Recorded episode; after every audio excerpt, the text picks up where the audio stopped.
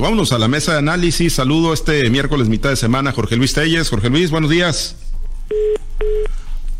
Bueno, a ver, perdimos ahí la, comunicación con Jorge Luis. A ver si la restablecemos. Eh, Manuel, si nos ayudas. Eh, Chiquete, te saludo con gusto. Buenos días. Muy buenos días. Bienvenidos y un saludo a Altagracia, a Jorge Luis y a quienes hacen el favor de escucharnos. Gracias, Altagracia. Qué gusto saludarte. Buenos días. Buenos días, Pablo. Buenos días, Jorge Luis, aunque esté no, no conectado ahorita. Y buenos días, Francisco. Buenos días a todo nuestro amable auditorio. Gracias. Sí, lo, lo, enlazamos en unos momentos más a Jorge Luis. Ya, ya lo tenemos, Jorge Luis. Buenos días. Sí, buenos días, Carlos César, buenos días a Francisco Altagracia, buenos días a todos. Gracias. Bueno, vamos a uno de los temas. Se cerró el periodo de sesiones en el Congreso del Estado de Sinaloa, está ya en funciones la Diputación Permanente. Y eh, bueno, pues fue un, primer periodo, pues ahí, ¿qué podríamos decir, Jorge Luis? Productivo, conforme a lo que se esperaba, ahora que, bueno, pues Morena ratificó la mayoría en el Poder Legislativo, pero además acompañada de, pues obviamente, la titularidad del Poder Ejecutivo, se tomaron algunas decisiones importantes, nos observabas algunos temas interesantes, ¿no? Que tienen que ver con las decisiones, como que empiezan a romper con lo que vuela el exgobernador Quirino Ordaz Coppel, en su momento el gobernador, pues temas de cuentas públicas, de los prediales a los campos de golf, la tauromaquia, en esto de la ley de protección animal, que trató ahí de, pues que quedara ajena, ¿no? Eh, la prohibición de la tauromaquia, finalmente se da ese paso en el Congreso de, de Sinaloa y es lo que vamos a a ver una especie de, rompimiento, ir caminando en esa ruta, de, romper con lo que, bueno, pues quedó de herencia del pasado periodo de gobierno con Quirino Ordaz, Jorge Luis?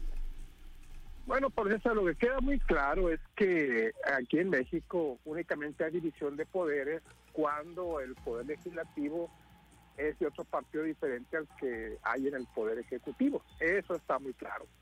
¿Por qué Morena era una posición tan recalcitrante cuando el gobierno de Quirino Ordaz Coppel? Pues porque Quirino era gobernador del PRI, entre comillas, y porque la oposición, el Congreso estaba dominado por Morena. Por eso es que se dio una división de poderes, cosa que ahora que gobierna Morena y que el legislativo está en, está en manos de Morena también, pues no se ve. Y no existe la menor posibilidad de que esto vaya a suceder, al menos durante los próximos tres años de esta de esas 64 legislaturas del Congreso del Estado. Ya se le fueron los primeros cuatro meses, ya se le fue el primer periodo y de sesiones, y yo no veo ningún cambio. Productiva, ¿por qué productiva? No, no, no, no fue productiva porque lo que se trató eran cosas que realmente estaban ya agendas desde mucho antes, como es el presupuesto, como tú dices, como son las actualización de las tablas catastrales y cosas que ya están agendadas. Pero novedades en realidad ninguna. Lo que sí está muy claro es la fobia contra el gobernador Quino Coppel, por un lado, con la complicidad de los propios diputados del PRI, los que puso Quirino, aprueban por mayoría, por, por unanimidad, aprueban el que no se reduzca el número de diputados en el Congreso. Le dan palo a la iniciativa de Quirino para proteger la tauromaquia.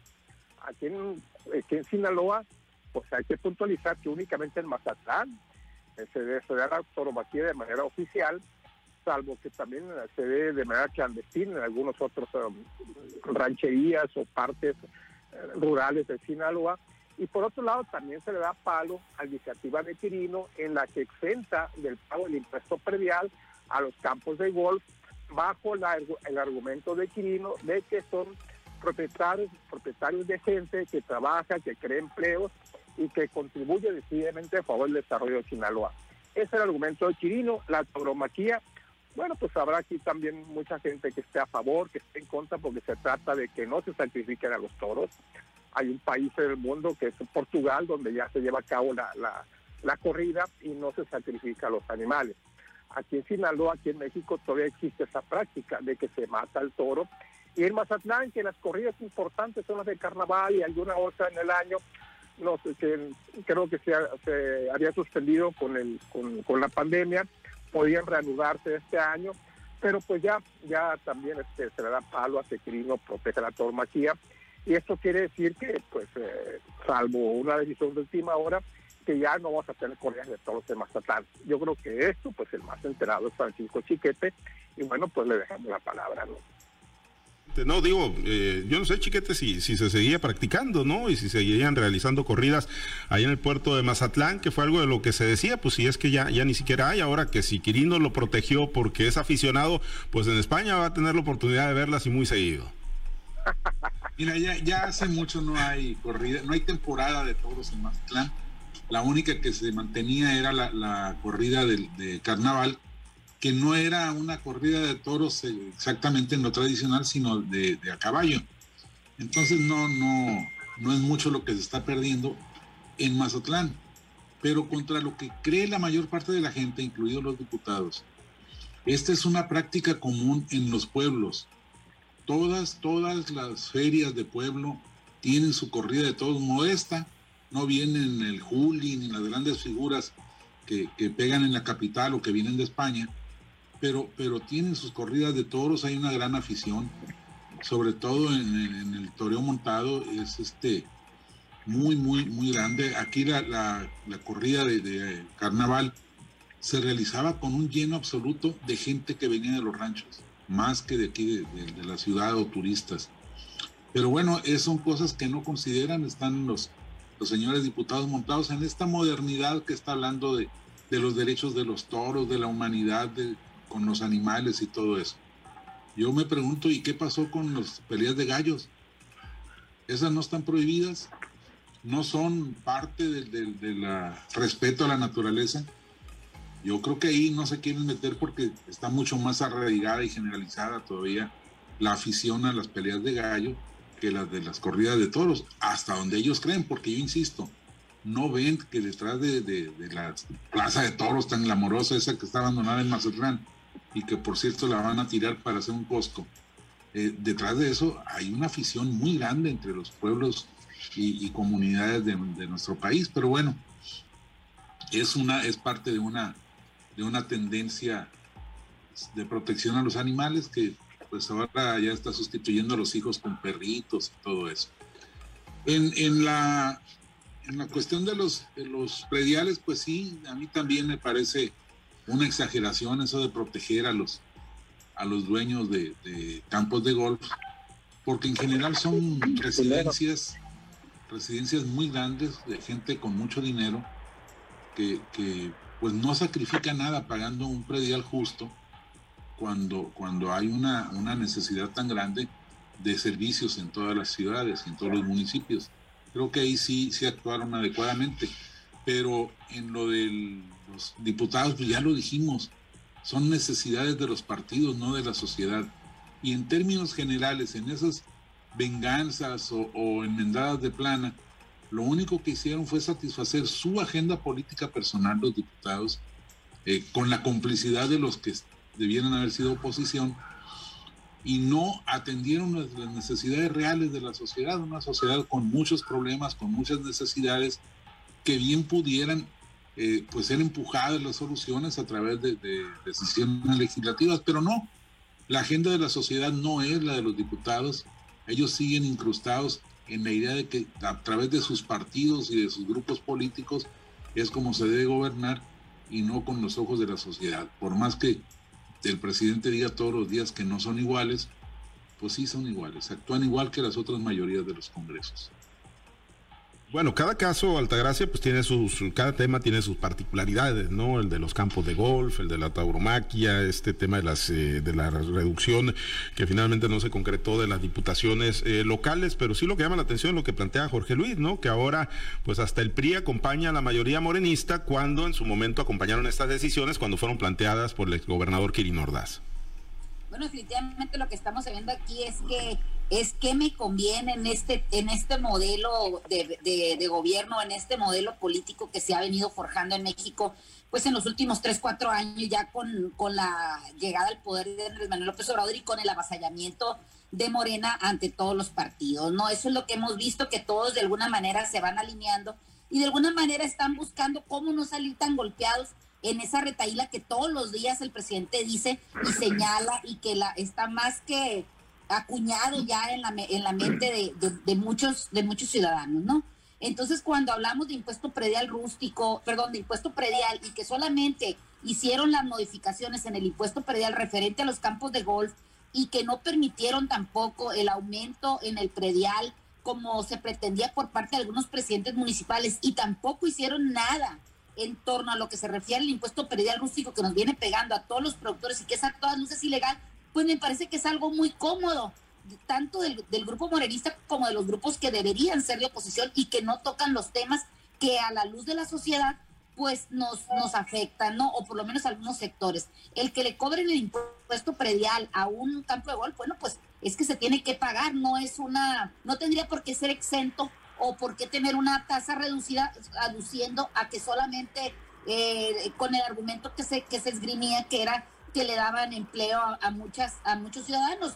Todos en este estado y todos en este país le damos trabajo de alguna manera a otra persona. Entonces eso no es un, un motivo para que sean exentos o que tengan una reducción. Tampoco lo es que los agricultores, los, los productores agropecuarios estemos pagando un impuesto a todas luces ilegal y que se basa eh, en, el, en el valor de la cosecha y no en el valor del predio. A eso no le entran los diputados. Sí le entran a, a ver qué les deja a ellos más eh, candela política, más ruido en el pandero para posicionarse seguramente en, en, en el ánimo de los electores para considerar eh, conseguir puestos más adelante. Sí le quedan a deber, me parece que es una es una legislatura todos todos se dedicaron a, eh, engrandecer su figura política y, lejos están de buscar el bien común. Si no hay, ¿cómo, ¿cómo podemos leer esos encontronazos que han tenido ciertos actores de la legislatura con ciertos actores de las presidencias municipales? No, ahí me parece que,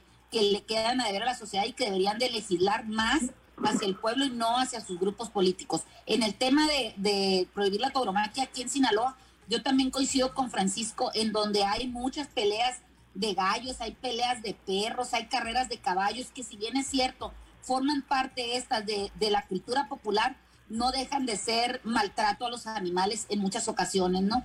Este, vemos cómo a diestra y siniestra se venden animales fuera de los centros comerciales donde los vemos enjaulados y que sabemos que de alguna manera no, ni siquiera tienen el mejor trato, entonces legislan de manera superficial para que se vea, para que se oigan los medios de comunicación, pero realmente no se siente esas legislaturas, ese trabajo político en lo que es la sociedad. Todavía les falta mucho, creo que se deberían de aplicar un poco más.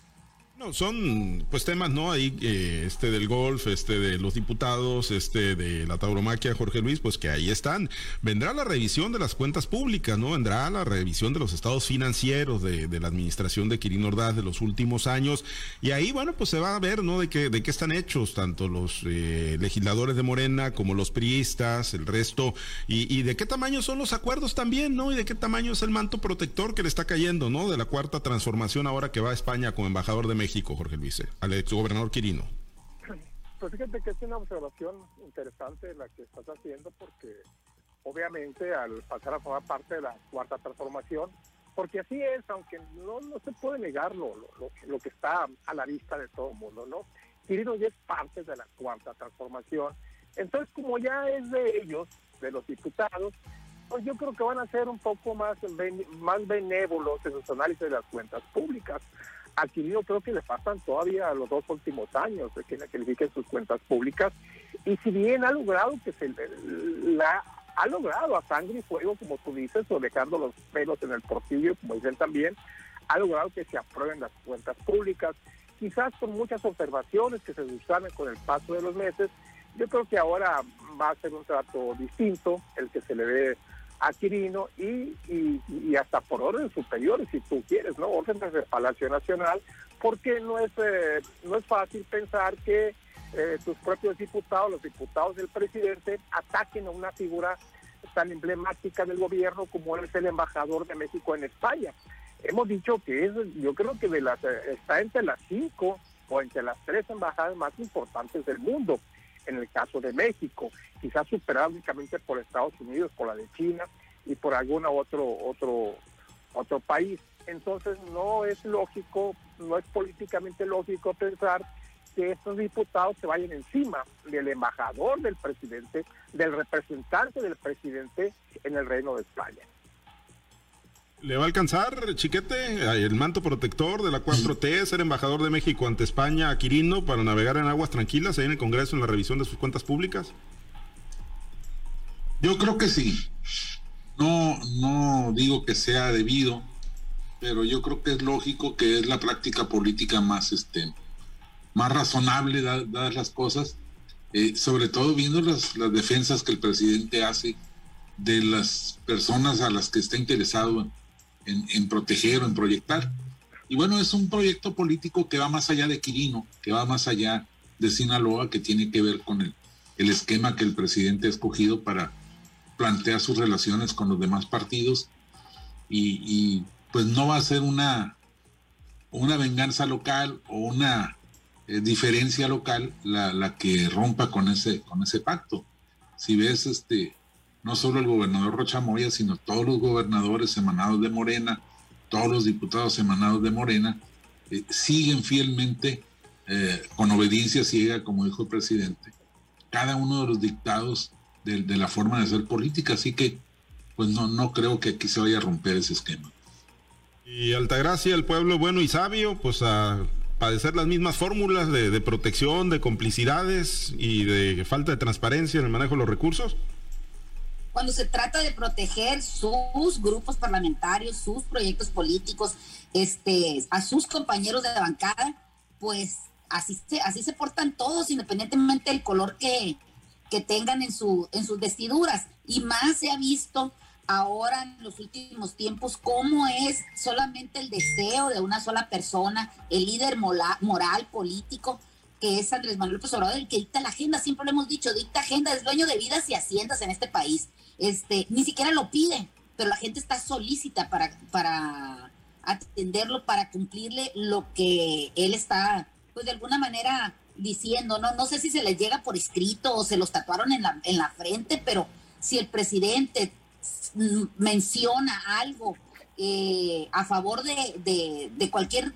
caso, tipo, persona, eh, ahí va todo el mundo solícito a, atender lo que el presidente dice ya nadie razona, ya nadie cuestiona, toda la gente está puesta y dispuesta a cumplir lo que desde Palacio Nacional viene. Y qué bueno, ¿no? Qué bueno, tenemos en este país un presidente altamente aceptado, altamente reconocido y también altamente cuestionado por los grupos que son, en este caso, sus adversarios, ¿no? Y que lo, que lo repite todos los días. Ojalá, ojalá existan en la sociedad más grupos que de veras cuando apoyen a las decisiones gubernamentales o, en, nuestros, en nuestros legisladores cuando apoyen decisiones gubernamentales, este, no se vayan solamente por el deseo o por cubrir eh, lo, que, lo que el partido dice o lo que su grupo parlamentario o, lo que los de su los de su misma estirpe dicen deberían de veras voltear a ver tanta necesidad, tantos problemas que tenemos y que realmente no estamos avanzando hacia ningún lado. Tres años tenemos en este eh, eh, reconocimiento de los errores del pasado y realmente se nos está pasando el tiempo y no estamos fincando nada para que este país salga adelante precisamente de esos problemas en los que nos metieron los gobiernos del pasado, pero que con el cambio de riel, con el cambio de, de, chofer o cambio de piloto en, esta nave que vamos todos, pues no, no, no vemos este cuál es ese puerto seguro o de verdad si estamos avanzando o nos estamos regresando a, a periodos más oscuros de la historia. Muy bien, pues ya veremos entonces cómo tratan a Kirin Ordaz Coppel ahora, pues que pues ya está ahí inmerso, ¿no? Bajo el manto de la protección de la cuarta transformación. Nos despedimos, Altagracia. Muchísimas gracias. Buen día. Pues uno lee desde aquí a, nuestro ex gobernador Kirin Ordaz Coppel que coma paella, que disfrute los bailes flamencos y que se compre un sombrero y unas castañuelas para bañarnos. Muy bien, y las corridas de toros, pues que también las disfrute, ¿no? Que va a estar donde, donde está la pues, mera mata, como se dice. ya va para allá. Bien, gracias, chiquete. Excelente día. Buen día, buen día, tamalero. Tamalero, ahí les tocó, hay que pagar, hay que pagar tamales, eh, a pagar tamales, Jorge Luis, y a seguir sumando ceros allá en la Serie del Caribe, 29 entradas sin carrera, no hubo mucho bateo ayer, pero bueno, alcanzó con el picheo. Sí, fíjate, y el día de hoy, bueno, pues tenemos el, juego este entre México-República Dominicana por el pase a la gran final, y yo creo que tiene posibilidades México, ¿eh? ¿Quién va a la loma, eh? Bernardino. Bernardino, Brennan Bernardino. Bernardino, hay que recordar que en el primer juego contra Dominicana, precisamente un error de Bernardino, en un mal tiro a segunda, que era una jugada cansada de doble play, se propusieron las, carreras por las que finalmente ganó de, le ganó Dominicana a México. Yo creo que hay buenas posibilidades de calificar a la final con todo y que Dominicana esté jugando en su casa ante su público y muchísima gente, ¿eh? y sin la sana distancia, sin cubreboca. Yo creo que en Dominicana está la situación tantito peor o igual, cuando menos que aquí en, que aquí en Sinaloa. Y el otro platillo deportivo, pues el partido México, México-Panamá, prácticamente por la calificación directa al Mundial de Fútbol. ¿eh? Pues que no sería ninguna hazaña, chiquete, clasificar de manera directa en CONCACAF, ¿no? Pues parece que va a ser. Pues parece. si se concreta terminar pues sí, no, no, no, en las condiciones actuales sí. No debiera. Sería una gran hazaña. Por favor, Pablo César. Nada. Vele a Dominicana, ¿no? Vamos a irle a los charros de México, los charros de México que pasen a la gran final contra Dominicana. Bueno, gracias, nos vamos, nos despedimos, compañeros. Gracias a los compañeros también operadores en las diferentes plazas de Grupo Chávez Radio. Herberto Armenta por su apoyo en la producción y transmisión de Altavoz TV Digital. Se queda en la mazorca, hay buena música para usted. Invitarlos a que esté conectado con nosotros en nuestro portal www.noticieroaltavoz.com soy Pablo César Espinosa. Le deseo a usted que tenga un excelente y muy productivo día.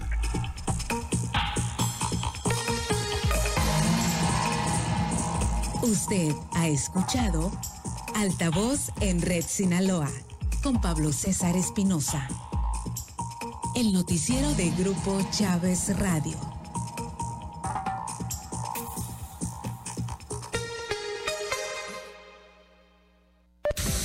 Local con altavoz. Información que previene y cura. XHT